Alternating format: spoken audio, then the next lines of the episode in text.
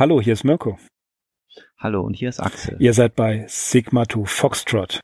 Auf sigma2foxtrot.com, wenn ich mich nicht irre. Ich glaube auch, ja. Nein, arkhaminsiders.com. arkhaminsiders.com, richtig. Und Genau. Aber immer noch bei Sigma 2 Foxtrot. Immer noch bei Sigma 2 Foxtrot. Wir sind umgezogen. Wir sind auf den, auf der Arkham Insiders Seite. Wir haben uns lange, lange, lange Gedanken gemacht. Fast ein Jahr, wie die meisten von euch mitbekommen haben. Was passiert mit Sigma 2 Foxtrot? Was ist eigentlich los? Haben wir, ich, ich glaube, ich habe Anfragen bekommen, Axel. Ich habe exakt, ich habe es nachgezählt, sechs und 50 Anfragen bekommen, 56 Anfragen auf über E-Mail, über Twitter, über andere Kanäle. Was ist eigentlich mit Sigma 2 Foxtrot? Macht ihr noch was? Und wie ihr an der Folge davor ja schon mitbekommen habt, ja, wir machen was und äh, jetzt ist die, wie soll ich sagen, die das Urgestein der Arkham Insiders und äh, von Sigma 2 Foxtrot, Axel und ich sind jetzt hier auf Sendung aus dem äh, aus, aus Arkham selber, kann man sagen. Aus dem überdimensionalen Kürbis. aus dem Überdimension. Genau. Äh, aus dem großen Kürbis wie Linus. Linus bei den bei den äh, Peanuts sagt es immer, ne? Der große Kürbis wird kommen. Ja. Und tatsächlich ist das eine Halloween-Sendung. Das haben wir ganz bewusst gemacht, weil wir einfach an Halloween wieder einsteigen wollten. Ihr werdet die Sigma 2 Foxtrot-Folgen jetzt auf den Arkham Insiders finden. Einfach weil wir ein, ein Heim für beide Podcasts haben wollten. Und äh, irgendwann, Axel, glaube ich, äh, ziehen die alten Folgen auch um. Ist das richtig, ne? Das ist zumindest der Plan. Also rein technisch betrachtet, wie wird das aussehen? Ähm, wir haben ja für die Arkham Insiders vor einigen Monaten einen neuen Feed eingerichtet, nachdem der alte Feedburner-Feed von mir in äh, ja einem wahnwitzigen Unterfangen gelöscht worden war, gab es ja Probleme, damit einen neuen Feed einzurichten oder einzureichen. Ich hatte da verschiedene Sachen probiert, das hat alles nicht so gezündet, wie ich mir das vorgestellt hatte. Tragischerweise sind wir dann auch bei iTunes rausgeflogen, was also wirklich, ja, kann man nicht anders sagen, das ist dramatisch, wenn man bei denen nicht vertreten ist. Wir haben dann ähm, ein neues Plugin, oder Plugin ist schon fast eine Untertreibung, auf unserem WordPress-Blog installiert, Podlove. Das ist quasi so der Standard, der Goldstandard für Podcaster. Und dieses Podlove, das produziert halt auch einen eigenen Feed. Und über diesen Arkham Insiders Feed könnt ihr jetzt seit einigen Monaten die Folgen wieder hören. Der Feed wird auch von den meisten Podcatchern angenommen. Haben wir ja miterlebt, haben wir teilweise auch gefragt, ganz konkret auf Twitter. Und seit zwei Tagen sind wir jetzt auch wieder bei iTunes drin. Und ich hoffe, die lassen uns auch drin. Die spucken dann manchmal so dubiose Fehlermeldungen raus und löschen dann den Feed wieder aus ihrem Programm. Aber im Moment sieht das noch ganz gut aus. Also dieser Arkham Insiders Feed, das läuft so wie es aussieht. Ja, wie ist es jetzt mit Sigma 2 Foxtrot? Sigma 2 Foxtrot hat auch noch einen funktionierenden Feed, der über Feedburner generiert wird und den lasse ich auch zumindest so lange, bis ich genau weiß, dass eine Umleitung von dem Feedburner Feed auf so, jetzt kommt's, den neuen Sigma 2 Foxtrot Feed funktioniert. Und dieser neue Sigma 2 Foxtrot Feed, der wird eben auch über Podlove ähm, äh, generiert. Aber das ist dann ein anderer Feed als der Arkham Insiders Feed. Also ihr habt die Möglichkeit, beide Feeds zu abonnieren oder ihr sagt, ihr wollt nur die Arkham Insiders hören. Das ist überhaupt kein Problem. Dann bleibt alles beim Alten. Und Sigma 2 Foxtrot wird eben mit dieser heutigen Folge ab dieser Episode, das ist Mirko Nummer 56, ne? schon, ja. genau, Hm. Wird es dann einen neuen Feed haben und ja, für die alten bisherigen Folgen versuche ich diese Umleitung einzurichten, dass wirklich dann auch alle Folgen über diesen neuen Sigma 2 Foxtrot Feed erreichbar sein werden.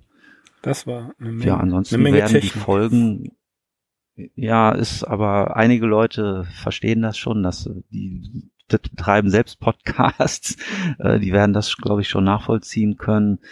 Äh, ansonsten werden wir versuchen natürlich auch das Design so ein bisschen mehr zusammenzubringen. Wie das konkret aussehen wird, weiß ich noch nicht, ehrlich gesagt, aber es wird so sein, dass auf der Webseite also beides klar erkennbar ist. Und die Leute, die sich eher an den Arkham Insiders orientieren, werden das auch weiterhin können. Und die Leute, die gezielt nach Sigma 2 Foxtrot suchen, werden ebenso einwandfrei fündig werden, denke ich. Super. Genial. Äh, neues Logo haben wir. Richtig? Mhm. Neues Logo, das hat uns der Mark Schmitz zur Verfügung gestellt, der Comic äh, Letter King Comic Lettering.de. Ähm, super herzlichen Dank, Mark, für das neue Logo. Äh, wir haben drüber diskutiert, Axel und ich, und wir fanden es einfach genial. Ne? Mhm. Und das zeigt, ähm, wir sind immer dafür, Ideen von euch aufzugreifen und Ideen auch umzusetzen. Und äh, wir freuen uns auf, darüber, wenn jemand mitmacht. Und tatsächlich ähm, die nächste Folge, also diese hiernach, wir haben ja sozusagen eine Zero-Folge mit dem Sci-Fi-Blogger, dann jetzt unsere Halloween-Folge und die nächste Folge wird mit der Autorin Petra Grell die nächste Folge sein. Da sprechen wir auch über äh, ziemlich coole Geschichten und dann laden wir euch ein, uns immer wieder Ideen zu bringen. Und natürlich, wir haben auch schon eine Gästeliste vorbereitet, wer alles kommen wird. Äh, wir laden jeden von euch ein, gerne mal mitzumachen bei einer Folge. Wir sind total offen dafür und äh, wir freuen uns sehr äh, über Partizipation. Und äh, kurzer Gruß von mir noch eben an Oliver 1909, der mich auf einen kleinen Fehler aufmerksam gemacht hat. Er weiß Bescheid, wenn er die Folge hört. Und ähm, ja, worüber sprechen wir eigentlich heute? Tatsächlich über einen Klassiker, den ich wiederum kennengelernt habe vor etwa zehn Jahren, glaube ich, war es genau. Ich habe vor zehn Jahren angefangen, Podcasts selber zu machen und ähm, auch angefangen hier SFF Audio regelmäßig zu hören. Ähm, Jesse und Scott haben den Podcast in der Anfangszeit ganz alleine gemacht und ähm, die haben über das heutige Buch gesprochen und kurz noch eine Sache. Wir sind von ebenfalls vielen Seiten immer mal wieder gefragt worden, schon in der Anfangszeit von Sigma 2 Foxtrot. Und jetzt, nachdem wir angekündigt haben, dass wir zurückkommen, auch wieder von vielen Leuten auf Twitter über Mail und äh, so weiter, wurde eigentlich gefragt, ja, was heißt Sigma 2 Foxtrot eigentlich? Was bedeutet das? Und äh, der Axel hat das auf Twitter beantwortet. Das kann nur ich beantworten, weil es tatsächlich, weil es weil eigentlich ist es ein Gag. Ich habe lange überlegt, ich wollte so einen Science-Fiction-Podcast und Fantasy und so weiter, das haben wir alles mal erzählt, machen eben wie SFF Audio, weil ich bei SFF Audio in meinem äh, Oettinger Englisch ja auch schon die ein oder andere Folge mitgemacht hatte, bevor wir die Arkham Insiders gemacht haben. Und ähm, SFF Audio bedeutete Science Fiction and Fantasy Audio. Die haben also angefangen, vor etlichen Jahren, noch bevor sie den Podcast hatten, über Audiobücher Rezensionen zu schreiben. SFF Audio, Science Fiction und Fantasy. So, Sigma ist das S, ja, 2, 2, Foxtrot in der Funkersprache für F, also Sigma zweimal Foxtrot, zweimal F, Science Fiction and Fantasy ist genau das gleiche, nur eben anders ge ge äh, gemacht. Und äh, das liegt daran, weil ich damals äh, Jesse gefragt habe, äh, ob wir, ob er sich vorstellen könnte, dass wir halt sowas machen. Und ähm, äh, in, in Deutsch. Damals gab es tatsächlich, als wir angefangen haben und darüber nachgedacht haben, in den Urzeiten eben noch nicht so viele Science-Fiction-Podcasts. Ich glaube, nur Schriftsonar war mir bekannt. Ähm, das kann natürlich sein, dass andere da waren, aber es war echt gar nicht so einfach, irgendwelche zu finden.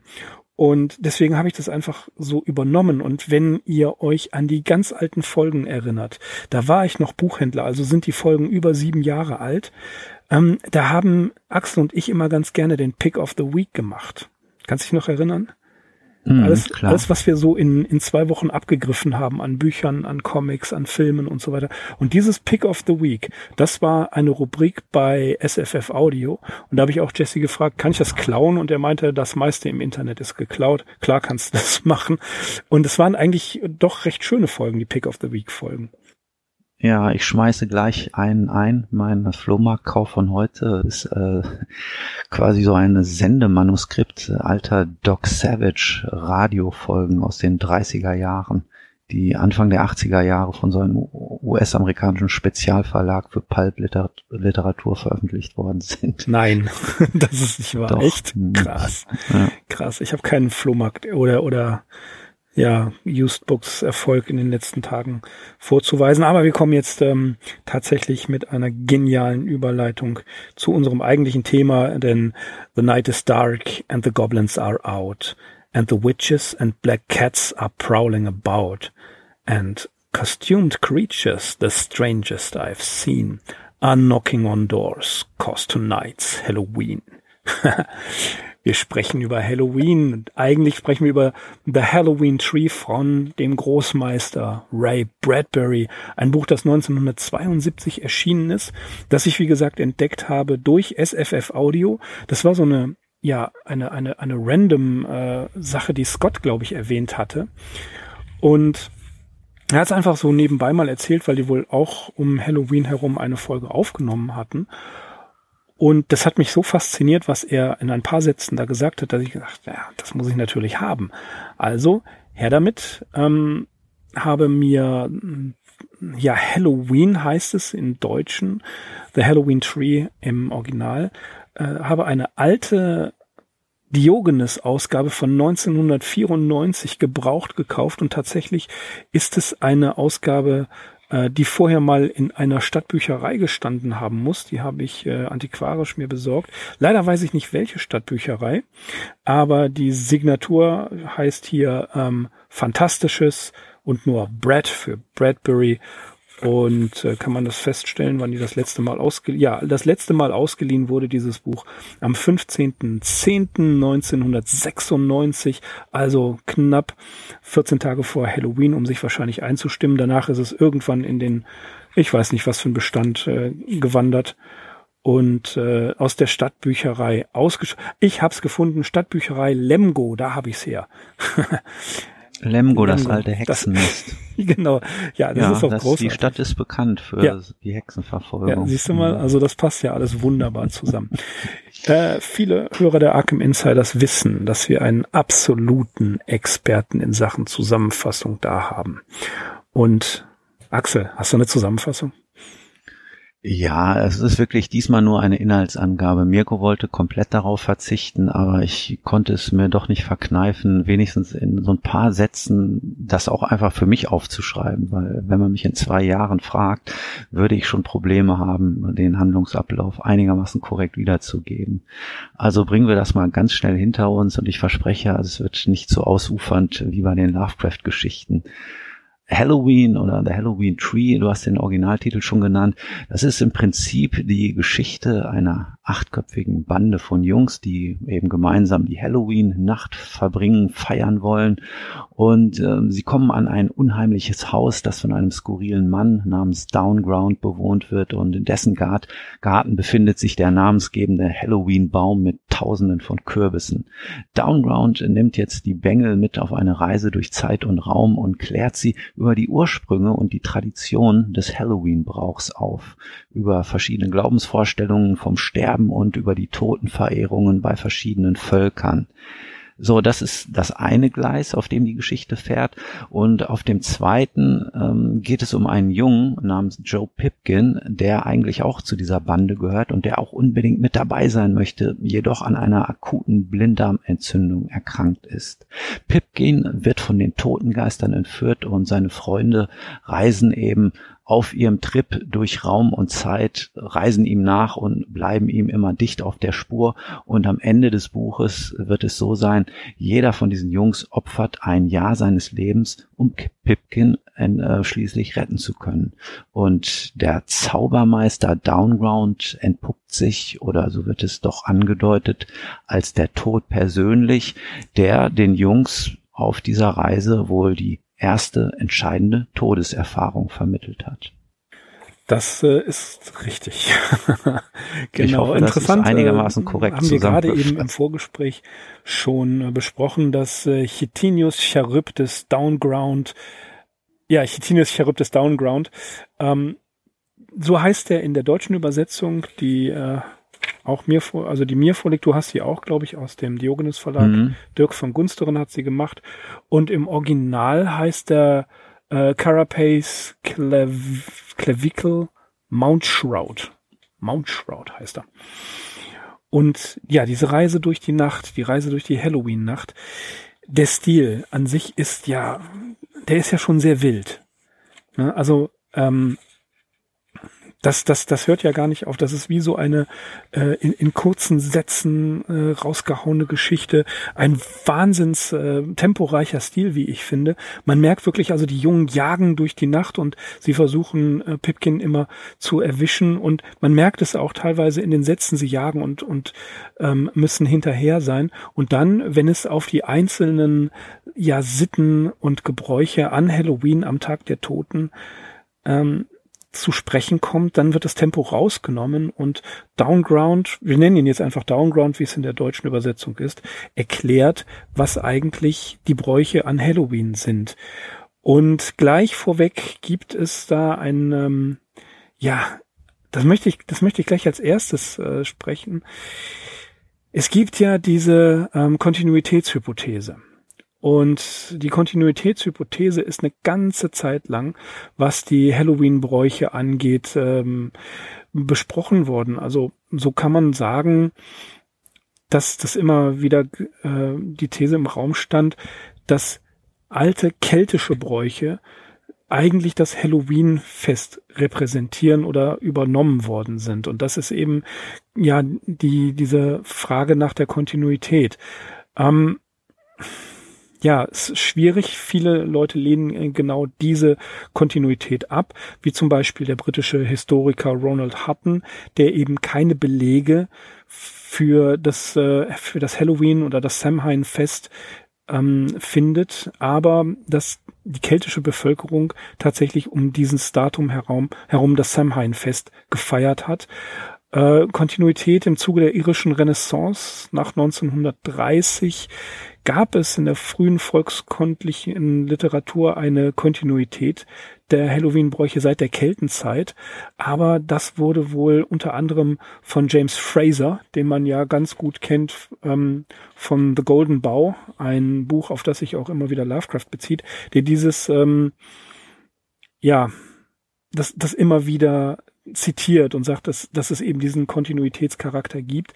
Aber wenn man sich neuere Forschungen zu Halloween anschaut, ähm, ja, es gibt Parallelen dazu, aber die Ursprünge von Halloween, also die heidnischen Ursprünge, wären nach Editha Hörantner, das ist eine äh, österreichische Ethnologin, eben als historische Projektion dargestellt. Äh, aber von Kontinuität kann man eben nicht sagen, dass, dass sie äh, wirklich da ist. Es werden hier mehrere große Feste hm, besprochen, unter anderem das ägyptische Totenfest. Dann ganz wichtig, auch wie die, wie die gesagt, für diese Kontinuitätshypothese, das Samhain-Fest, das eines der vier großen irisch-keltischen Feste ist, das am Vorabend in der Nacht zum 1. November äh, gefeiert wird.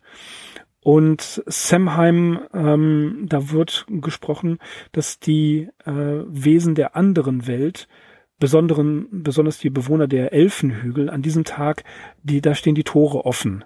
This the night of Halloween, all the witches to be seen, heißt es in einem Vers. Und ähm, man sollte deswegen nicht das Haus verlassen. Äh, es ist ein ja gälisches Fest, das zur Erntezeit und zu Beginn des Winters, eben der dunkleren Hälfte des Jahres gefeiert wurde. Und im neunten Jahrhundert wurde das Samhain-Fest das erste Mal erwähnt oder ja schriftlich erwähnt und es ist in der irischen Mythologie fest verbunden und Samhain äh, wird mit großen Versammlungen und Festen geprägt und die Grabhügel gelten als Portale zur Anderswelt. Es wird auch von Freudenfeuern und von Opfern gesprochen, unter anderem auch Vieh- und Menschenopfern, eben ein sogenanntes Grenz- oder Schwellenfest. Und um die äh, Samheim beziehungsweise die Geister der anderen Welt zu besänftigen, gab es Speis- und Trankopfer. Das Verkleiden an Samheim selber beziehungsweise an Halloween, das gehört tatsächlich eher in die frühe Neuzeit und die Kostüme, ähm, ja, es war natürlich auch im Zuge der Aufklärung, in Richtung der Aufklärung so, dass man sich verkleidet hat, von Tür zu Tür gegangen ist und eben diese Speis- und Trankopfer, die früher rituell waren, jetzt in, äh, in einem anderen Zusammenhang ähm, gefordert hat. Der Dia de los Muertos, von dem auch die Sprache ist hier, also sprich der Tag der Toten in Südamerika, traditionell in Mexiko, ähm, da beginnt die Vorbereitung schon Mitte Oktober und wird auch an Allerheiligen gefeiert bis zu Allerseelen, also am 2. November. Und der Tag wird je nach Region auf verschiedene Weise gefeiert. Was wichtig sind, sind zum Beispiel äh, äh, La Barranca del Muerto und ähm, die Straße der der der Knochen, also die Knochenstraße La Calzada del Hueso und besonders deutlich wird in der Zeit um den Dias de Muertos, dass die Strafen kleine Skelette aus Pappmaché, aus Gips oder aus Zucker eben auch zum Essen ähm, äh, Pfeil bieten, die auch in vollkommen normalen Alltagssituationen dargestellt wird werden. Also ein, ein ich habe mal gesehen, ein wer ist das, ein, ein Friseur oder äh, ein Arzt, der als Skelett eben dargestellt wurde. Der altmexikanische Glaube hat, sagt, dass die Toten einmal im Jahr zur Erntezeit zu Besuch aus dem Jenseits kommen und das ist ein großer Unterschied beispielsweise zu Samhain oder auch zu Halloween, dass sie gemeinsam mit den Lebenden ein fröhliches Wiedersehen mit Tanz, Musik und gutem Essen feiern. Und das ist, das ist also tatsächlich das Gegenteilige zu dem, was man im finsteren Halloween, was ja natürlich auch durch, äh, durch die Neuzeit und auch durch die Medien weit verbreitet wurde, ist der Dia de Muertos eben in Südamerika kein finsterer Feiertag. Und das wird auch in Halloween Tree so beschrieben. Äh, es gibt hier eine interessante Passage, ähm, da schreibt oder da sagt äh, Downground auch, ähm, dass es, äh, dass es hier darum geht, mit den Toten zusammen zu feiern. Ja, das, da schreibt er, äh, ich meine, in unserer Stadt sind die Toten heute Nacht einfach vergessen. Keiner erinnert sich an sie. Keiner kümmert sich um sie. Keiner geht auf den Friedhof und redet mit ihnen. Sie sind so schön einsam. Und das ist wirklich traurig. Aber hier, hier ist alles anders. Hier ist es fröhlich und traurig zugleich. Ja, und das ist ähm, ja nach, nach Aussage Bradburys tatsächlich das, worum es an Halloween geht. Halloween selber wurde von den irischen Einwanderern in die USA gebracht und sie haben diese Bräuche in Erinnerung an ihre Heimat gepflegt und eben ausgebaut. Und das ist, ähm, das, das finden wir ja oft. Es gibt eine alte Sigma 2 Foxtrot Folge, in der ich über den Weihnachtsmann spreche. Das ist natürlich ähm, das dumme Geschwätz, ja, das ist alles aus Amerika und Coca-Cola hat den erfunden. Da wollen wir gar nicht mehr drüber reden. Äh, es ist genauso wie mit Halloween. Ja, das ist natürlich extrem geworden. Und besonders nach den 1990er Jahren hat sich das hier auch im kontinentalen Europa verbreitet. Aber ähm, der Brauch äh, Halloween, diese Halloween-Bräuche, die haben sich eben auch wieder als Reimport, kann man sagen, in ähm, ja, in Europa verbreitet.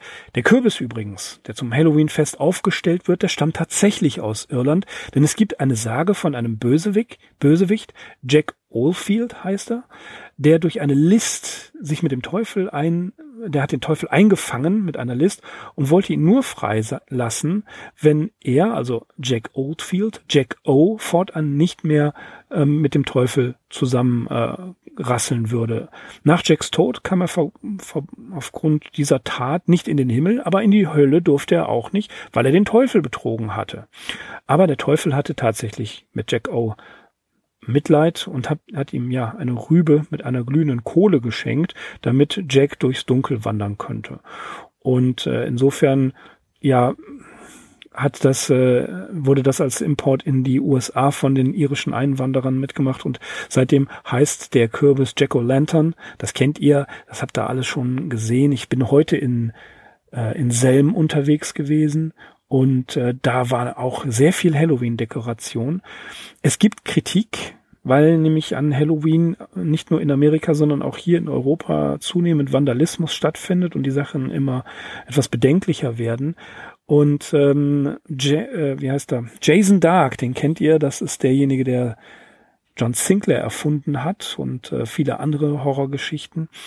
Der wurde mal gefragt, und gefällt Ihnen das, dass in Deutschland der Halloween-Brauch weiter Fuß fasst? Da sagt er, nö, mir ist es lieber, es finden St. Martinszüge statt, als ein Halloween-Event.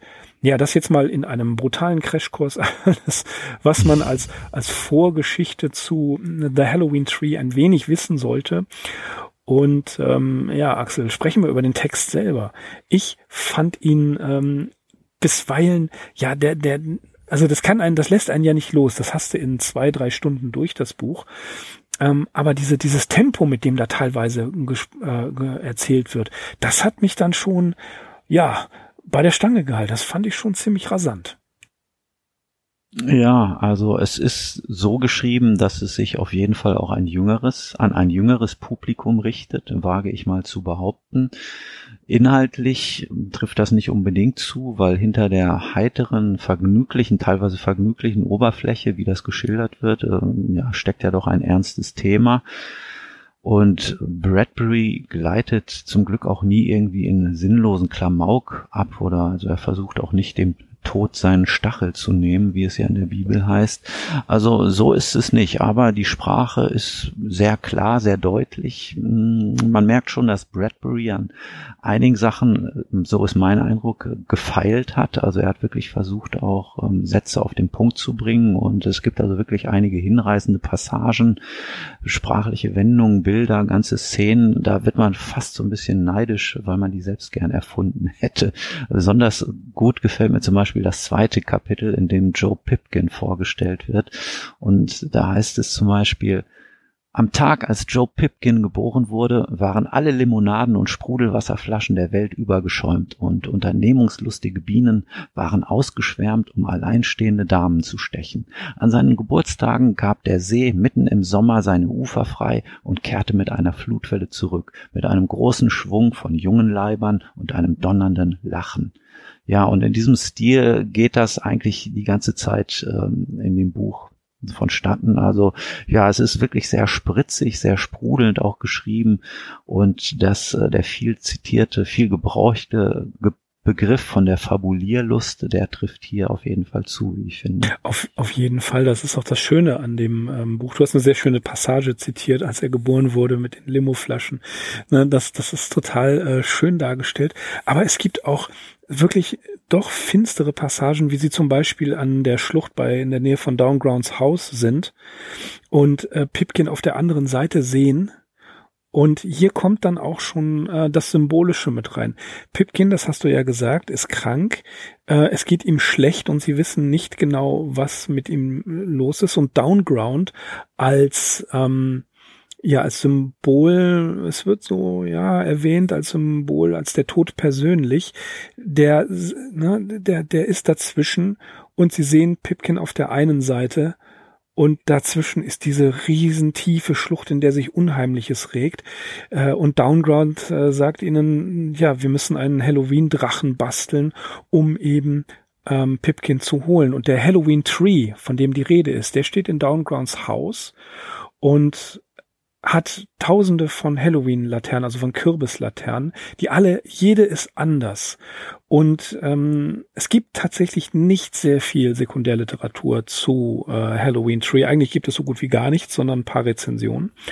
Und da habe ich in einer gelesen, das fand ich hervorragend und äh, sehr, sehr interessant, dass der Halloween Tree eigentlich auch das Symbol für das Leben und den Tod ist, weil jeder, ähm, jeder Kürbis ist individuell dargestellt und erleuchtet plötzlich in eben der Nacht der Toten im Dia de los Muertos an Samhain ähm, Kontinuitätshypothese hin oder her. Das ist fürs Poetische völlig egal, ob die stimmt oder nicht.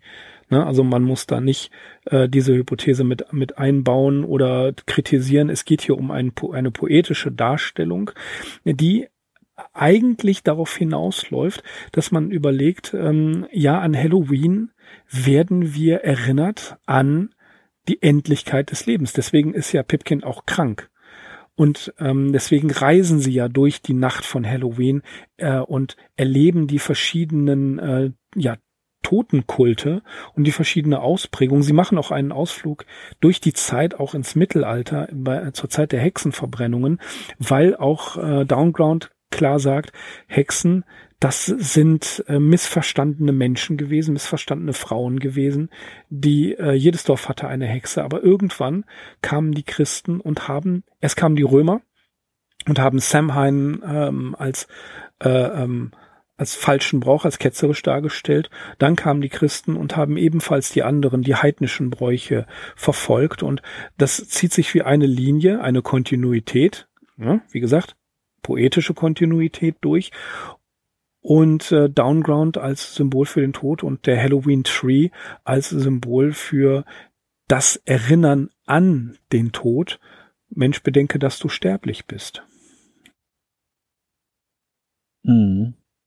Ja, und dementsprechend ist gerade dieses Samhain-Kapitel relativ düster, wie der Totengott da über das Land mäht und alles vernichtet. Und so wie wir eben schon gehört haben, diese mexikanische Episode mit dem Tag der Toten, die sticht doch da deutlich gegen ab. Also die ist durchaus auch etwas heiterer, aber diese Samhain-Episode, ja, die ist mir schon auch als relativ düster in der Erinnerung geblieben. Sie steht als, als auch ja. destruktiv. Genau, sie steht aber auch als, als Gegensatz zum Dies de la Muertos. Und äh, das mhm. fand ich wie, wiederum sehr interessant, weil das zeigt ja zwei Aspekte. Das zeigt zum einen den Aspekt des Finsteren. Ähm, es ist natürlich jetzt nicht so hundertprozentig in der keltischen Mythologie dargestellt, wie Bradbury es darstellt, aber das soll ja auch nicht sein. Ne, und er und das sagen sie ja auch, ähm, die Jungs sagen das ja zu Downground und er erklärt es ihnen, dass der Tag der Toten in Mexiko eben ein völlig, eine völlig anderer Umgang mit dem Tod ist. Dass die ähm, teilweise die Mumien aus ihren Schachteln holen und an den Tisch setzen. Und dass man den, den Tod feiert und den Tod feiert als Teil des Lebens, nicht als Abschluss des Lebens, als eine klare Zäsur, sondern eben als etwas, was dazugehört. Und das ist ein anderer Umgang, ein, der ähm, ähm vom kontinentalen Europa über Nordamerika transportierte äh, finstere Glauben an den Tod, dass der natürlich in einem anderen Land völlig anders dargestellt wird. Und das finde ich für 1972 eine sehr interessante Gegenüberstellung.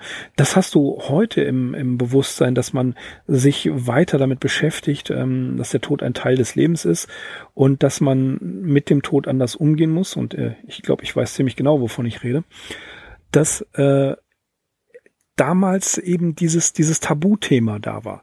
Walter Benjamin schreibt das im Aufsatz, glaube ich, über Leskov, dass der Tod verdrängt worden ist. In Malte Lauritz Brigge von, von Rainer Maria Rilke gibt's ja auch diese Episode, wo er am Krankenhaus vorbeigeht und sagt, ähm, das ist also, hier gehen die Leute hin, um zu sterben. Also der Tod wurde in dieser Zeit aus der Mitte der Gesellschaft verdrängt.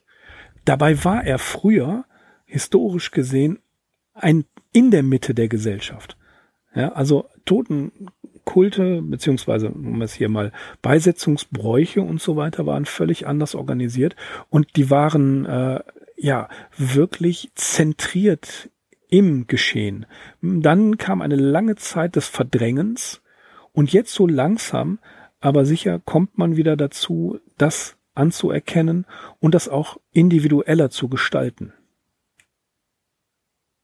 Dieser didaktische Ansatz, der ist dem Buch auch anzumerken und in irgendeiner Kritiker Rezension heißt es ähm, unverk unverkrampfte pädagogische Gutmütigkeit. Und ich glaube, das war auch so ein bisschen dein Vorhaben, ähm, dass du dieses Buch gewählt hast, ähnlich wie damals bei der Episode mit dem Weihnachtsmann, dass du vielleicht einfach auch da mal ein bisschen Aufklärungsarbeit leisten wolltest und da stehst du, glaube ich, ja, im Einklang mit dem Vorhaben, das auch Ray Bradbury mit diesem Roman gehabt hat. Unbedingt, unbedingt. Also man, man sieht Halloween einfach nur jetzt äh, in jedem Supermarkt hast du Gruselmasken, hast du irgendwelche Plastikmesser und natürlich jede Menge Kürbisse, die gruselig aussehen. Das heißt also, hier wird der Gedanke, der hinter dem Ganzen steht, total weggezogen.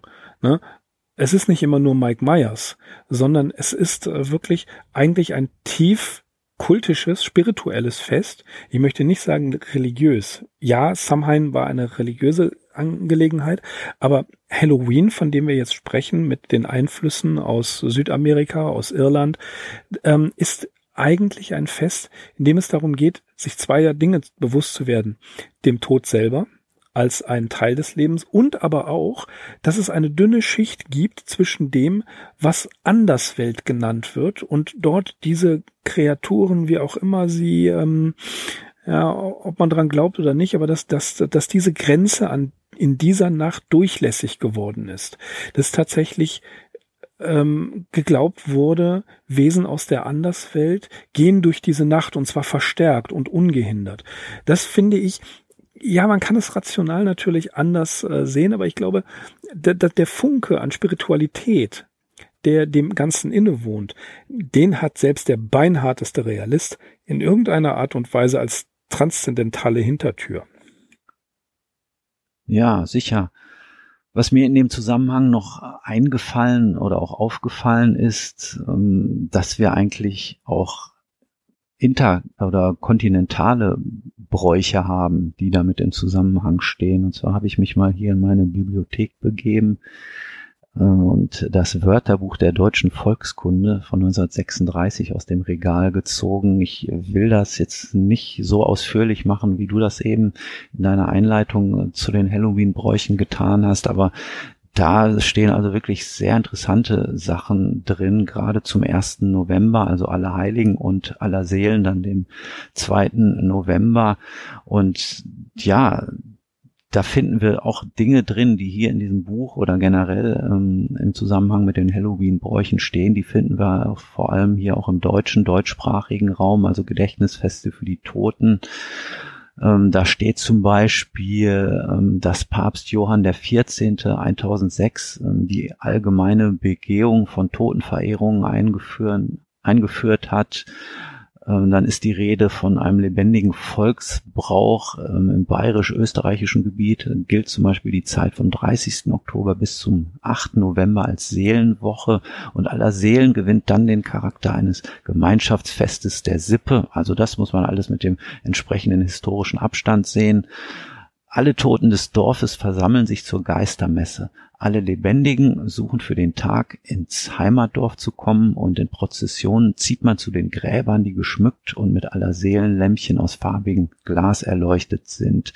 An Allerheiligen mittags um 12 Uhr ist eine ganze Stunde Seelen ausläuten. Die Seelen werden frei, bis ihnen am Morgen nach aller Seelen mit allen Glocken das Zeichen zum Abschied gegeben wird, in Klammern Österreich ähm, an aller Heiligen und aller Seelen sind äh, die Toten überall im Dunkel, auf den Gräsern des Kirchhofs, auf Feldwegen. Sie fahren im Wind und sind in Fröschen und Kröten. Sie werden gespeist mit Bohnenbrei in hölzernem Seelennapf, in Österreich zum Beispiel.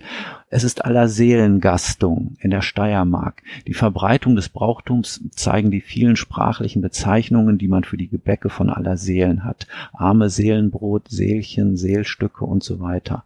Häufig wurden aller Seelenopfer in Gaben an Arme und Kinder umgewandelt. Die Kinder lassen sich von ihren Paten beschenken oder halten Heischumzüge mit aller Seelenliedchen. Ja, also Heischumzüge mit aller Seelenliedchen. Ich denke, damit hätten wir der allgemeinen Halloween-Tradition noch eine weitere hinzugefügt. Und man sieht ja tatsächlich, dass das ein Fass ohne Boden ist. Was mich nochmal auf diesen Punkt Didaktik oder Pädagogik zurückbringt. Ich weiß nicht, wie das bei dir war, Mirko wir hatten in der Schule als Lektüre 451, ähm, Fahrenheit 451 von Ray Bradbury. In dem Zusammenhang ist mir der Name damals zum ersten Mal entgegen ähm, gekommen. Eigentlich wäre hier unser Halloween Tri oder einfach nur Halloween, wie der Roman auf Deutsch heißt, auch eine ganz gute Schullektüre, finde ich. Ja, unsere Schule war nicht so fortschrittlich und hat äh, Bradbury gelesen. Nein, das musste man, das musste man selbst entdecken. Ähm, ja, eine Schullektüre heutzutage bei dem Stil, den er da schreibt, sehe ich äh, als kritisch an. Grundsätzlich ist dir das zu wenig literarisch? Ist, nein, im Gegenteil. Mir ist das äh, genau literarisch, aber auch ich denke an den Rezipienten ne, der mit mhm. diesem Stil vielleicht nicht mehr viel anfangen kann. Der Stil ist wirklich speziell. Ja, also parataktische Sätze teilweise, zack, zack, zack. Und dann auch diese, diese Wiederholung, dieses Poetische. Das ist eben, äh, finde ich, problematisch für jemanden, der geprägt ist durch die, durch die Auffassung Halloweens, wie wir sie durch Horrorfilme und durch äh, das Kommerzialisierte vorgeprägt haben. ich sagte es ja schon, in jedem Supermarkt ist irgendwas mit Halloween. Wenn du das äh, als, als deinen Horizont hast und dann kommt ein Buch von Ray Bradbury und in, in diesem Stil liest du es dann, dann passt das nicht mehr zusammen. Dann ist eigentlich der Ansatz, den Ray Bradbury hatte, nämlich wirklich auf nicht das Fest Halloween selbst hinzuweisen, sondern auf die Bedeutung des Tages der Toten für ähm, ja für das für das Erinnern des Lebens an die Sterblichkeit, der ist dann da völlig äh, geht völlig fehl. Und das finde ich eigentlich schade, weil eigentlich das Buch, als ich das das erste Mal vor Jahren gelesen habe, fand ich es einfach nur äh, schön dargestellt. Es war sprachlich schön. So und dann habe ich mich, äh, ich, ich lese es also alle zwei Jahre hm, Richtung Halloween auf jeden Fall. Ich, ihr, ihr wisst es vielleicht auch von den Arkham Insiders. Ich habe so bestimmte Bücher, die ich übers Jahr lese. Das ist so mein Jahreskreis. Hm, ähm, und bei bei Halloween ist es mittlerweile so, dass ich auch aufgrund meines Berufes ganz anders, ein ganz anderes Verhältnis zu Tod und Sterben habe als vor sieben, acht Jahren, als ich das Buch zum ersten Mal gelesen habe. Äh, ich, ich weiß, dass Sterben individueller wird, dass eine ganze Branche sich damit beschäftigt äh, und, und mehrere Seitenbranchen auch noch und dass man einfach heutzutage, ja, Sterben ist immer noch ein Tabuthema ähm, die meisten Leute haben überhaupt nichts damit zu tun. Es gibt aber zum Beispiel, was Bestatter angeht, auf Instagram eine, einen Account, der heißt Hin- und Weg-Bestattungen. Der macht das auf eine wunderbar humoreske, schwarzhumoreske Art und Weise. Müsst ihr mal schauen, Hin- und Weg-Bestattungen, was die an Bestattungswerbung machen. Das ist kein echtes Institut, aber ähm, sie bringen das Thema wieder zurück in die Gesellschaft hinein. Und ich glaube, so individualisiert, wie wir alle sein wollen, müssen wir uns damit da klar machen, dass eines Tages ist Schicht im Schacht. Dann war's das. Dann kommen so Typen wie ich und ähm, helfen euch. Und das ist, aber das ist der Punkt. Man, man verdrängt es einfach. In, in Wirklichkeit muss man sich immer eigentlich ne, Memento Mori und Carpe Diem ich weiß, das sind zwei furchtbare Kalendersprüche, die so ausgelutscht sind, aber sie haben ihren tiefen Kern behalten. Man muss sich einfach darüber Gedanken machen, okay, das ist mein Leben. Im Gegensatz zum, zu meinem Geld weiß ich nicht, wann das Leben zu Ende ist. Beim Geld kann ich das ziemlich klar ablesen.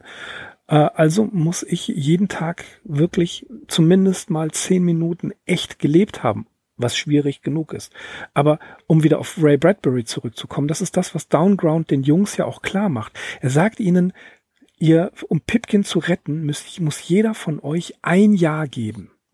Aber wie schwierig ist das? Das bedeutet, derjenige, der 50 geworden wäre, wird jetzt nur 49 und kann all das, was er in diesem einem Jahr, was ihm theoretisch geblieben wäre, nicht mehr tun. Dann ist Schluss. Ihr müsst daran denken, dass ihr, wenn ihr ein Jahr gebt, nicht wisst, wie alt ihr werdet. Werdet ihr 85, dann habt ihr ein Jahr gegeben und werdet bloß 84. Das heißt, in diesem einen Jahr könnt ihr vielleicht euren Urenkel nicht mehr kennenlernen. Und das ist, glaube ich, eine der wichtigen Aussagen bei Bradbury in Halloween Tree, dass man sich genau dieser Sache einfach bewusst sein muss. Der Tod kommt ganz gewiss, um jeden zu holen. Da gibt es kein Entkommen. Und damit umzugehen, das sich zu vergewissern, das muss nicht dunkel sein, sondern das kann tatsächlich auch, denn sie opfern ein Ja, das bedeutet auch, sie opfern etwas von sich selbst, von ihrer Zeit, um jemand anders zu retten. Wenn man das symbolisch sieht, bedeutet das ja auch, dass man seine Zeit opfert, um einem einen anderen glücklich zu machen, einem anderen zu helfen, einen anderen äh, zu unterstützen. Und das ist ja jetzt nicht nur in Halloween Tree auf äh, Pipkin bezogen, sondern das ist symbolisch gesehen ja noch viel, viel weiter. Opfere Zeit, damit es anderen gut geht, denn dann werden sie deine Erinnerung auch bewahren. Ja, ich sage ja, das wäre eine schöne Schullektüre, dieses Buch. Also man okay. kann da viel an Lebensweisheit herausziehen. Gerade diese Stelle ist natürlich interessant, wo der Downground die noch ähm, völlig minderjährigen Jungs mit dieser Aussicht konfrontiert, dass ihnen dieses Jahr, das sie jetzt geben, an irgendeiner Stelle einmal fehlen wird. Sie denken natürlich schon darüber nach und er macht ihnen das auch an Beispielen klar und ich denke, das ist auch verständlich, dass jemand, der anstatt 50 zu werden, vielleicht mit 49 abtritt, das schwerer verkraftet als jemand, ähm, der dann mit 84 anstatt mit 85 stirbt. Obwohl es natürlich, wie du schon sagtest, das entscheidende Jahr sein kann, in dem er noch seinen Enkel oder Urenkel kennenlernt. Ja, aber auf der anderen Seite ist es eben auch so, ein Freund hat oder der sagt oder hat mal gesagt, wenn die Leute wüssten, dass sie sterben müssen, dann würden sie alle nur noch schreiend draußen auf der Straße rumrennen.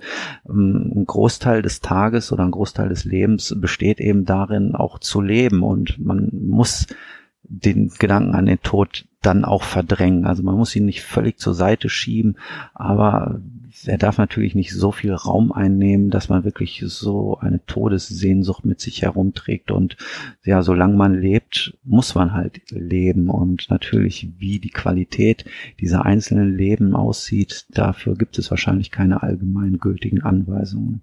Nein, das haben Philosophen seit Anbeginn der Zeit. Ja, zum Beispiel. Ne? Ja, also es gibt, äh, ich glaube, ähm, in The Crow sagt das der Oberböse, äh, weißt du, wann ich, äh, wann deine Kindheit vorbei ist, wenn du weißt, dass du sterben musst. Ich meine, das war in The Crow, auch ein Film übrigens, der zu Halloween spielt. Ähm, das, das gibt dem Ganzen immer so etwas, ja, wie du schon sagtest, er sagt das da zu Minderjährigen, zu Achtjährigen, Neunjährigen, Zehnjährigen, dass ihnen klar sein muss, dass äh, auch sie eines Tages sterben werden, aber sie haben die Chance, etwas Gutes zu tun, ihren Freund zu retten.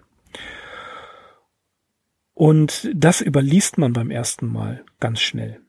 Ne? Also das ist mir beim ersten Mal in dieser drastischen Form überhaupt gar nicht aufgefallen, sondern es ging hier nur, ja, wir retten Pipkin. Ne? Ja.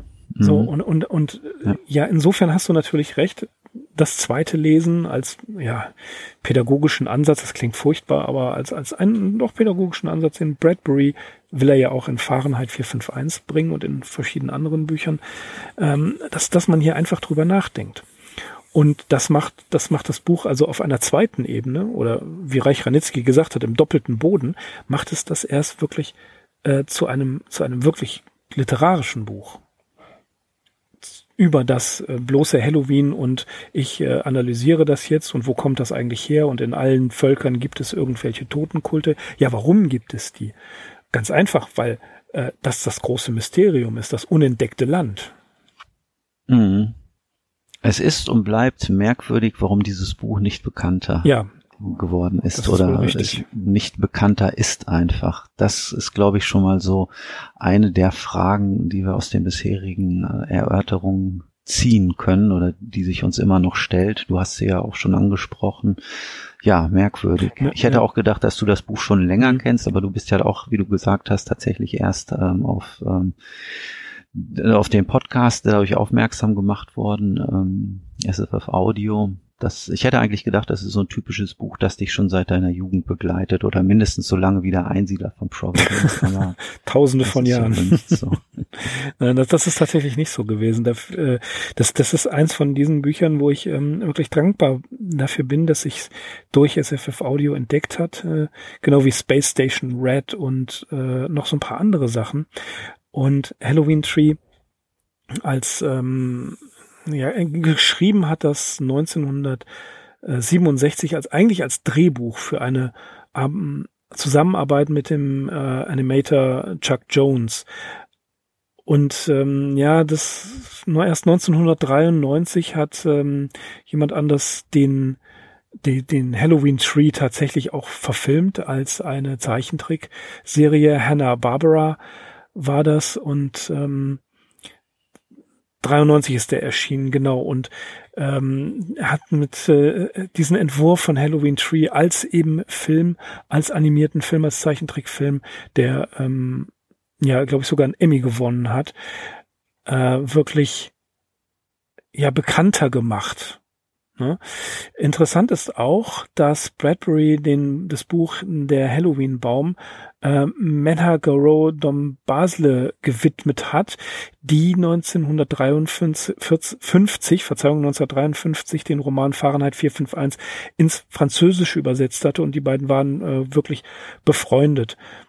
Ähm, und das ist äh, interessant auch, äh, dass er ja, dass es immer wieder im Amerikanischen schöne Illustrationen gibt. Wenn man sich das mal bei der Bildersuche anguckt, diese, äh, die, ja, die, diese Imagination, die da freigesetzt wird, gerade wie der Halloween-Baum aussieht, die ist ja richtig stark. Und was auch interessant ist, dass die Jungs, die in The Halloween Tree auftauchen, eben Tom Skellet, Ralph Bangstrom, George Smith, JJ Wally Babb, Fred Fryer und Hackles Nibley in klassischen Halloween-Kostümen auftauchen. Einer ist eine Hexe, ein Skelett, ein Wasserspeier äh, und als der Tod selbst und als Mumie.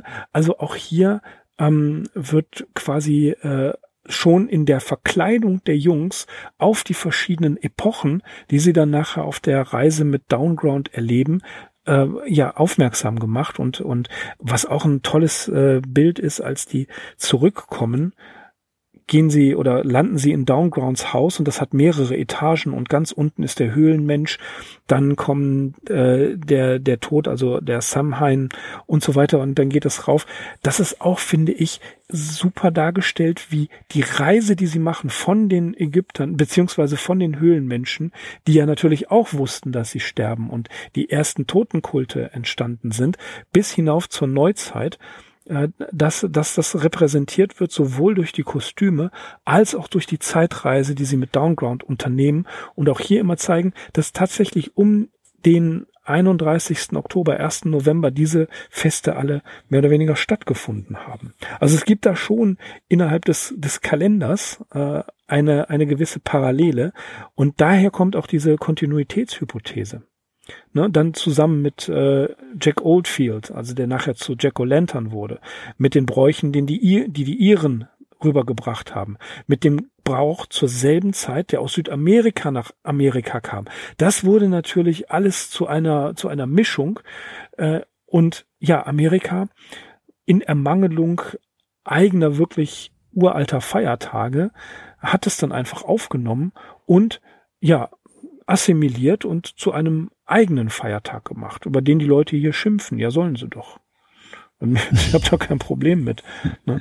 Also äh, ich habe wirklich kein Problem mit, wobei ich Jason Dark natürlich auch beipflichte. Auch der, der Martinsbrauch ähm, ist halt ein Brauch, der hier der hier ist und der hierher gehört, das ein schöner Brauch ist, der auch was anderes meint als Süßigkeiten abgreifen.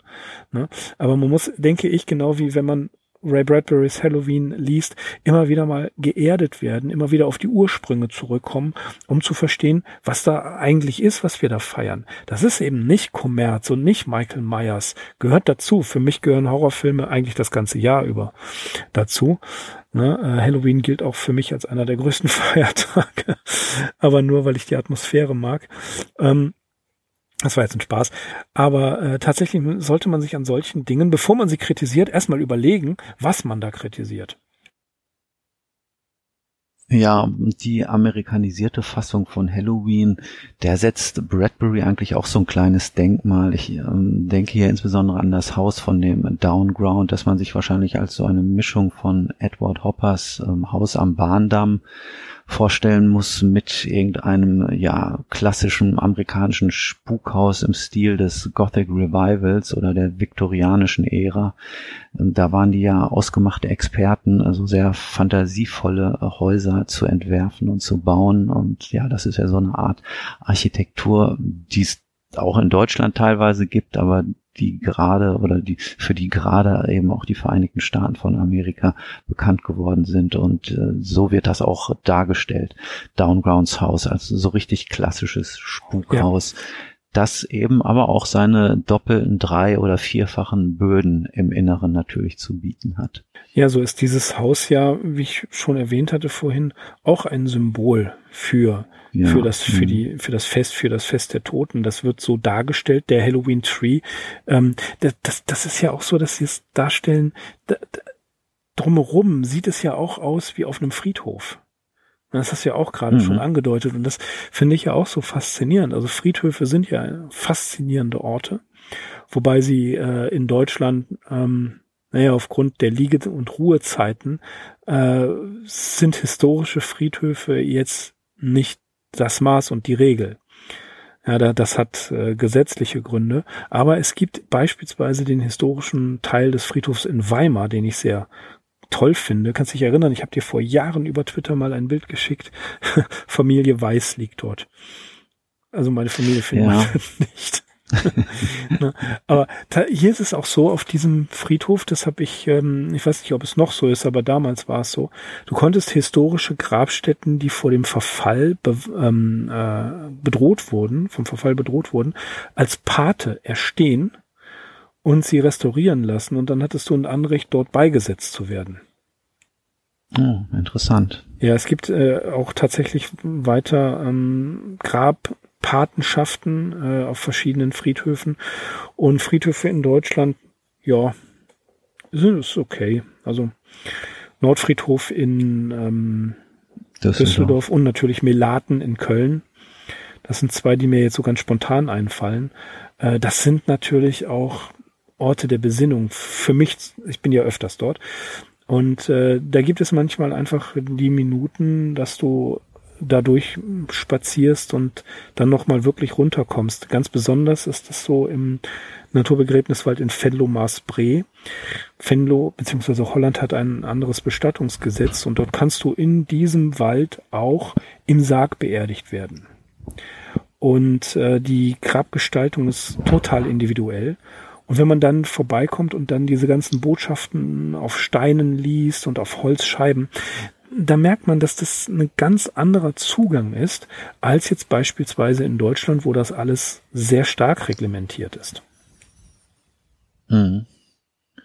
Es, es gibt ja auch noch, ich weiß gar nicht, wie da der Fachbegriff ist, aufgelassene Friedhöfe oder grün ähm, Gürtel, Grünzüge, wo noch Grabsteine stehen, aber die offenbar gar keine Friedhöfe mehr sind. Ja. Also in, äh, Rheinhau in Rheinhausen gibt es sowas, so eine kleine parkartige Fläche und dann auf der gleichen Rheinseite in Homberg soweit ich das sehe, finden da keine Begräbnisse mehr statt, aber es stehen eben noch äh, historische Grabsteine. Ja, im Stadtgarten in Krefeld ist das auch so. Da stehen auch noch ein paar historische Grabsteine und wenige Leute wissen, dass das früher tatsächlich mal ein Friedhof war. Mhm. Ja. Aber ähm, nochmal von den Toten weg oder wieder auch ähm, zurück zu den lebenden Toten oder zu den Toten, die wieder erscheinen. Ähm, Halloween Tree ist auch so ein kleiner Seitenhieb auf die Gespenstergeschichte und ganz konkret wird hier natürlich ähm, Christmas Carol von Charles Dickens zumindest mit so einem kleinen ähm, Seitenhieb gedacht. Äh, das hätte man sich wahrscheinlich eh schon ähm, gedacht, ne, mit dieser fantastischen Reise durch die Nacht. Aber um nochmal auf Downgrounds Haus zurückzukommen, das verfügt über so einen Türklopfer, der hier der sogenannte Marley-Klopfer heißt und der ist eben benannt nach Ebenezer Scrooges verstorbenem Teilhaber Jacob Marley aus ja, dieser bekannten Weihnachtsgeschichte, Weihnachtsgeistergeschichte von Charles Dickens. Der, der Klassiker. Aber interess genau. interessant ist auch hier, dass du das erwähnst, äh, finde ich sehr, sehr gut. Denn Scrooge verändert sich durch den Blick in die Vergangenheit, die Gegenwart und die Zukunft. Ne? Die, die ja. drei Geister der Weihnacht tauchen auf und ermöglichen ihm durch die Zeitreise eben sein Leben zu ändern. Ja, und mhm. auch das wird hier von Bradbury im gleichen äh, aufgenommen durch diese Zeitreise, durch das Verstehen des Festes, worauf sie sich ja ähm, äh, freuen. Es, es heißt ja auch am Anfang, kein Halloween ohne Pipkin. Ohne Pipkin ist Halloween nicht Halloween. Ja, ähm, das ist ja auch ganz wichtig, dass, dass Pipkins Lieblingsfest Halloween ist und dass seine Freunde ihn erwarten und äh, sagen, ohne, ja, ohne, ohne Pipkin hat Halloween überhaupt keinen Sinn. Dass hier nochmal genau diese Sache, dieser Sache gedacht wird, ähm, passt, passt auf das Leben auf, sonst ergeht es euch wie Pipkin, der mit dem Tod ringt, also eine Blinddarmentzündung äh, kann auch bösartig ausgehen. Und das ist ja so das, was, was die Jungs fürchten, dass es, dass sie Pipkin nicht mehr erreichen können. Wenn sie zum Beispiel in dieser ähm, in diesem Kellergewölbe sind, was da beschrieben wird, wo 50 Mumien links und 50 Mumien rechts sind, die ähm, armen Verstorbenen, die sich das Grab, die Grabmiete nicht leisten konnten, die wurden von den Totengräbern dann in die Katakomben gebracht. Das wird da ja auch beschrieben. Und wie Pipkin da schon dem Tod näher ist als, äh, als dem Leben. Dem Leben. Das ist ja mhm. richtig toll beschrieben. Und auch hier dann eben genau die Sache, ähm, Halloween ist ohne ohne Pipkin nichts wert und die anderen müssen diese Quest auch erfüllen. Sie müssen durch die Zeitreise, sie müssen Pipkin quasi ja jagen, finden, suchen und erst durch ihr Opfer, was das kann man wirklich so symbolisch sagen, ihr Opfer, das Ja, das sie von ihrem Leben geben, festigt eigentlich ihre Freundschaft. Und äh, ja, interessant wäre natürlich zu wissen, ähm, was ist, was ist aus den Jungs geworden? Ich habe den Punkt, äh, den nenne ich Raketenwissenschaft.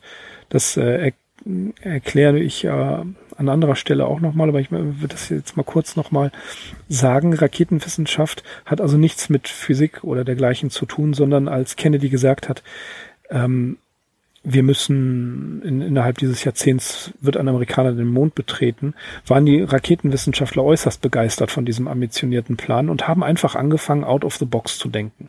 Das heißt, immer wenn ich in diesem Podcast sage Raketenwissenschaft, fangen wir an, wirklich äh, die Sache so zu äh, weiterzudenken. Ähm, eine andere Bande von Jugendlichen und Kindern, die etwas besiegt haben, ist natürlich bei S von Stephen King. Und dann geht es im zweiten Teil ja auch weiter mit den Erwachsenen. Und jetzt wäre es natürlich interessant zu wissen, ich weiß, das ist Fantasie und das gehört auch gar nicht eigentlich zu Bradburys Aufgaben zu überlegen, hat diese Freundschaft eigentlich weiter gehalten? Ähm, sind sie sich an einem bestimmten Punkt überhaupt dessen bewusst, dass sie ein Jahr geopfert haben, sind sie Pipkin dann vielleicht böse, weil genau das eingetreten ist, was Downground sagt. Diese Spekulationen bringen uns jetzt hier an diesem Punkt nicht weiter, aber sie zeigen, dass in diesem Buch mal wieder mehr steckt zwischen den Zeilen, als wenn man es einfach nur liest. Denn dieses Jahr, das sie opfern, glaube ich, ist äh, auch ein ganz, ganz, ganz wichtiger Punkt. Nicht nur sich dem Tod bewusst zu sein, sondern auch, was das Opfer an sich bedeutet. Definitiv. Und eine weitere Frage, die ich mir gestellt habe, ist, wie werden Sie im nächsten Jahr Halloween feiern? Haben Sie überhaupt noch so diesen kindlich naiven Zugang zu dem Fest? Werden Sie sich weiterhin als tote Hexe, Mumie und so weiter verkleiden? Oder ja, sind Sie eben mit dem Wissen quasi belastet, so dass sie eigentlich sagen, irgendwie passt das doch alles gar nicht mehr. Ich glaube es zwar nicht, ich denke, sie werden wieder ähm, die Jungs sein, die sie in diesem Jahr sind, eben nur um ein Jahr gealtert und sie werden auch wieder äh, ja ihre, zu ihrer alten Unverdrossenheit kommen. Aber so im Hinterkopf wird doch dieses Wissen von jetzt ab an immer mit dabei sein und ja, es ist eine spannende Frage. Das ist, zeichnet natürlich Bücher oder Geschichten immer aus in meinen Augen, wenn sie halt einen nach dem Lesen noch mit solchen Fragen weiter zu beschäftigen wissen. Ja, es ist ja Halloween als und Samhain als Grenz- oder Schwellenfest, ne? also sprich als ein, ein Fest, wo die Grenzen zur Anderswelt geöffnet sind, kann jetzt auch hier bedeuten, oder dieses, die, dieser Topos kann rübergenommen werden und über, äh, überlegt werden, überschreiten die Jungs jetzt hier die Schwelle zum Erwachsensein? Ne, das ist ja ein Prozess. Und ähm, wird Ihnen jetzt hier, Zitat aus The Crow, deine Kindheit endet, wenn du weißt, dass du sterben musst, dass, dass es hier ja richtig dieser Tatsache bewusst werden. Dadurch, dass Pipkin eben ähm, ja dem Tod näher ist als dem Leben, dass sie jetzt hier feststellen, äh, okay, mh, mm, ab jetzt müssen wir damit äh, klarkommen, dass wir von dieser Endlichkeit ganz genau wissen. Jetzt ist Halloween nicht mehr Halloween. Denn auch die Frage, ohne Pipkin ist Halloween nicht Halloween, das wäre ja auch so geworden, wenn er in dieser Nacht gestorben wäre. Denn mhm. es wird ja mhm. auf seine Geburt hingewiesen, was alles an seinem Geburtstag passiert ist. Das sind ja geradezu, ja, wunder, wunderbehaftete Dinge. Also ne, das Ufer wird freigegeben und äh, alle Limoflaschen ähm, explodieren und alle äh, alleinstehenden Damen werden von einer Biene äh, äh, gestochen und so weiter. Da ist ja halt dann wirklich schon die Frage, ähm, diese Geburt, was wäre gewesen, wenn er gestorben wäre? Ne? Das ist ja auch was, was Starkes, was stark dargestellt ist. Naja, wir wissen alle, was passiert. Das ist, äh, wenn man die Kindheit hinter sich lässt. Freundschaften zerbrechen. Ja, äh, man ja. verstreut sich in genau. aller Winde. Irgendwie, irgendwann wird das hier auch so sein. Und die Frage wird auch beantwortet von Stephen King mehr als in S noch wahrscheinlich in Stand By Me, das Geheimnis eines Sommers, das ich hier noch viel eher als Paralleltext betrachten würde und ja, da gibt King ja am Ende dieser Geschichte einfach auch Antworten, was passiert mit dieser Gruppe von vier Jungs sind es ja, ne, die dann mhm. nachher mhm. eben getrennte Wege gehen. Aber ja, sie haben natürlich eine prägnante, also prägende Erfahrung eben noch zusammen gemacht, so diese Todeserfahrung, ja. ihr erster Tod. Ja, ja, richtig, genau. Und das, das äh, Paralleltext äh, finde ich völlig richtig. Mehr noch als S, das ganz äh, ganz signifikant. Und ja, ich würde es nicht als Coming, also Halloween Tree nicht als Coming of Age Roman jetzt ähm, bezeichnen. Das könnte man jetzt verfangen werden und äh, zu überlegen, stimmt das so?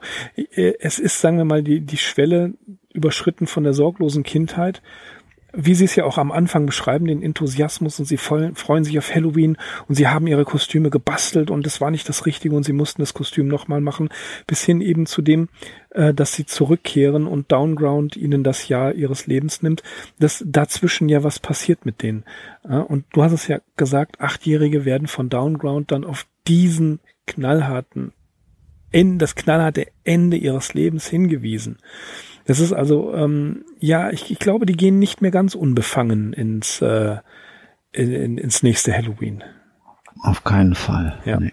Wir, was machen wir Halloween? Wir hören uns Podcasts an ne? und gucken Gruselfilme.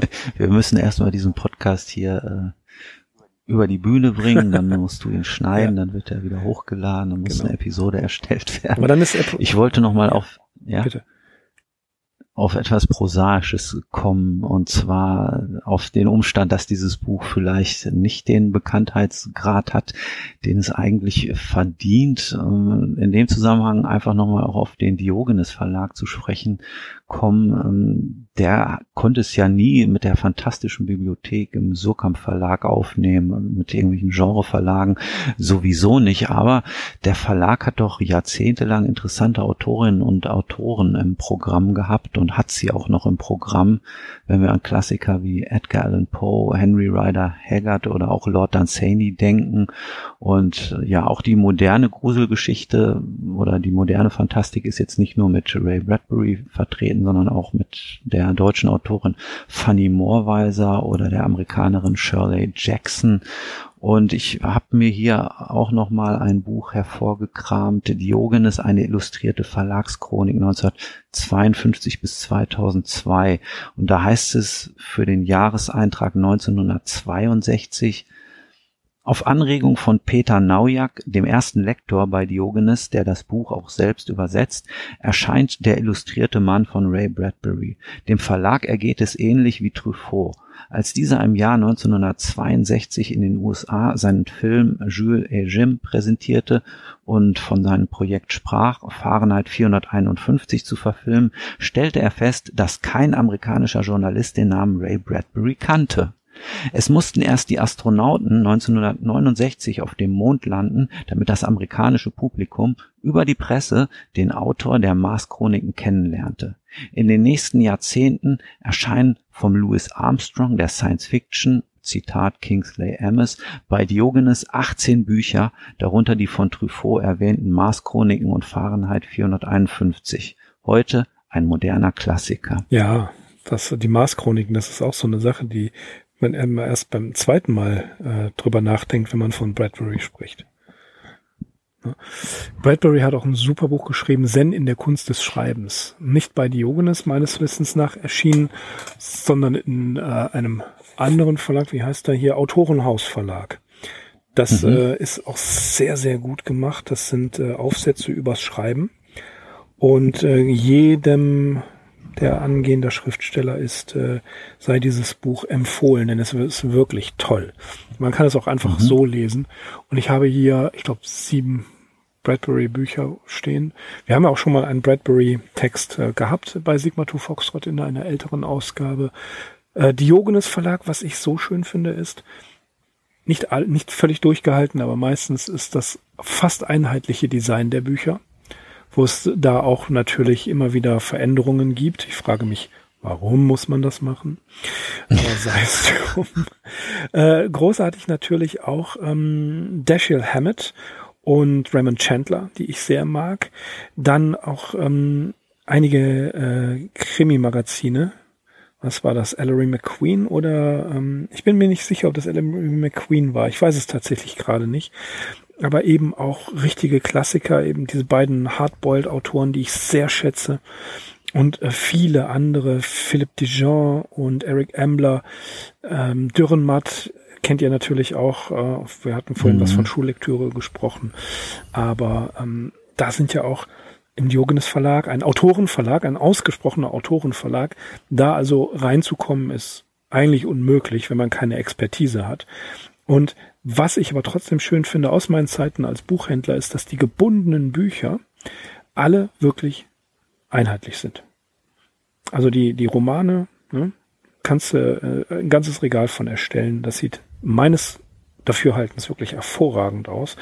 Ähm, es hat auch, auch so ein paar, paar Ausbrecher, ein paar, paar wirklich extravagante Bücher gegeben bei Diogenes und gibt es wahrscheinlich immer noch, aber ich bin tatsächlich, seit ich kein Buchhändler mehr bin, nicht mehr ganz auf dem Laufenden, was das angeht. Aber handwerklich ist das auch richtig, sind es richtig schöne Bücher, die gebundenen. Ja, zu den extravaganten Geschichten gehören zum Beispiel so eine Mini-Bibliothek, die die mal rausgebracht hatten. Die gab es, glaube ich, komplett in dem Schuber. Da war unter mhm, anderem mhm. auch ein Edgar Allan Poe-Bändchen dabei. Und dann hatten sie so ein, ich weiß jetzt gar nicht, wie das Format heißt, das waren aber auch gebundene Bücher in Leinen mit Schutzumschlag. Die waren ungefähr ja halb so hoch wie diese jetzt oder halb so lang wie diese jetzigen Taschenbücher so ein relativ handliches Format. Ja. Also da habe ich auf jeden Fall einen, Geband, äh, einen Band mit Gespenstergeschichten von ähm, Harvey. Und da sind noch ein paar erschienen. Also die finde ich auch sehr schön. Das war, glaube ich, die, die, die mhm. Reisetaschen, die Reisebücher. Äh, ich weiß es nicht mehr genau. Kann sein. Bin da völlig mhm. raus, aber ja. die sind tatsächlich kleiner, etwas größer als ein Reklamheftchen, aber gebunden. Und auch hier ähm, muss man sagen, handwerklich hervorragend. Die gehen echt nicht so schnell kaputt. Ja. ja. und, und Klassiker wie Hawthorne und äh, viele andere Stevenson sind dort erschienen und Sheridan Le Fanu. Ja, mhm. ja, ja, ganz genau. Und Halloween Tree beziehungsweise Halloween für 10 Euro beim Diogenes Verlag auf jeden Fall als Taschenbuch zu bekommen. Und äh, ja, Leseempfehlung, sonst würden wir uns damit gar nicht befassen. Nee, auf jeden Fall. Also schenkt dem Buch ähm, die Beachtung, die es verdient ja, hat. Ja, ja, ganz genau. Und äh, Halloween ist nicht immer nur das kommerzielle Fest. Da müsst ihr gar keine Angst haben, wenn ihr euch dafür begeistert. Wenn ihr ähm, das Buch gelesen habt, ja, Halloween Tree von Ray Bradbury, dann könnt ihr zumindest da ein bisschen flexen. Ähm, wenn es auch nicht mit der Kontinuitätshypothese bla bla bla hin und her, äh, wenn das auch nicht ganz hinhaut, aber ein bisschen flexen könnt ihr mit zu sagen, na ja, es gibt aber auch in vielen anderen Kulturen genau um den gleichen Zeitraum einen ähnlichen äh, Feiertag und dann ne, ist genau wie mit dem Weihnachtsmann immer erstmal bei Sigma to Foxtrot nachhören, was, äh, nein, okay, das war jetzt übertrieben. Aber ähm, ein Abschluss von Jack Prelutsky habe ich noch, das ist ein sehr schönes Gedicht. The skeletons are out tonight. They march about the street with bony bodies, bony heads, and bony hands and feet. Bony, bony, bony bones with nothing in between. Up and down and all around they march on Halloween. Schön, oder? Also es gibt wunderbare, ja, wunderbare Sachen zu Halloween. Übrigens, äh, einer der Autoren, die wir äh, hin und wieder lesen und durchaus schätzen, H.P. Lovecraft hat auch ein, äh, ein Gedicht geschrieben, Halloween in a Suburb, aber damit werden wir uns an anderer Stelle beschäftigen. Äh, da, ja, im Arkham Insiders Podcast natürlich eines Tages kümmern wir uns auch darum. Und ja, für uns verbleiben wir erstmal damit, euch ein fröhliches Halloween zu wünschen, ein gruseliges Halloween. Ähm, wir gehen Halloween immer spazieren und ähm, ja, kehren dann ein und schauen uns ein paar Horrorfilme an. Und äh, ja, was soll man sonst? Der übliche, der Wahnsinn, übliche Wahnsinn, bei der ja, also Familie also, Stauch. Genau, also im Prinzip machen wir das, was wir fast immer machen. Spaziergang und dann ein paar Horrorfilme schauen. Ja, ganz so arg ist es nicht. Aber das ist so äh, mein Plan für dieses Halloween-Wochenende. Und ähm, wir freuen uns natürlich, dass ihr uns zugehört habt. Und wir hoffen sehr auf eine gruselige Nacht, trotz alledem. Und gebt Bradbury mal eine Chance. Wirklich tolles Buch. Damit ist alles gesagt. Ist alles das gesagt. war das perfekte Schlusswort. ja, dann ja. seid gespannt. Ich bin es nämlich selbst auch, äh, was Sigma to Foxtrot in Zukunft alles bringen wird. Und ich hoffe natürlich auch, dass ich ab und an mal wieder dabei sein werde. Spätestens dann, wenn es um die Conan-Geschichte geht. Ich wollte es gerade sagen, ja, Conan. Conan ist auch noch so eins unserer Projekte, was, was äh, noch ansteht. Ne? Da müssen wir uns auch weiter äh, durchlesen, weil ich freue mich eigentlich schon darauf, wieder mit dir eine Conan-Geschichte zu besprechen. Denn du weißt ja, ne? Und Krom hilfst du mir nicht. Fahr zur Hölle. Mhm. Ja. Gut, das war Sigma to Foxtrot, die neue, die zweite neue Episode der neuen Episoden und so weiter und so weiter.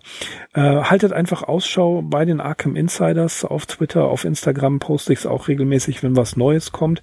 Wir haben schon eine Folge vorproduziert. Das heißt also, ihr müsst nicht lange warten.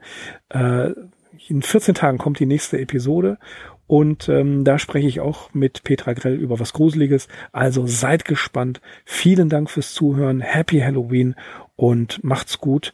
Bis demnächst, sagt der Axel eigentlich immer, aber heute habe ich ihm vorgegriffen. Äh, auf jeden Fall, bis demnächst. Ich bin Mirko. Ich bin Axel. Wir sind auf Sigma 2 Foxtrot. Auf sigma2foxtrot.com. Bis dahin, macht's gut.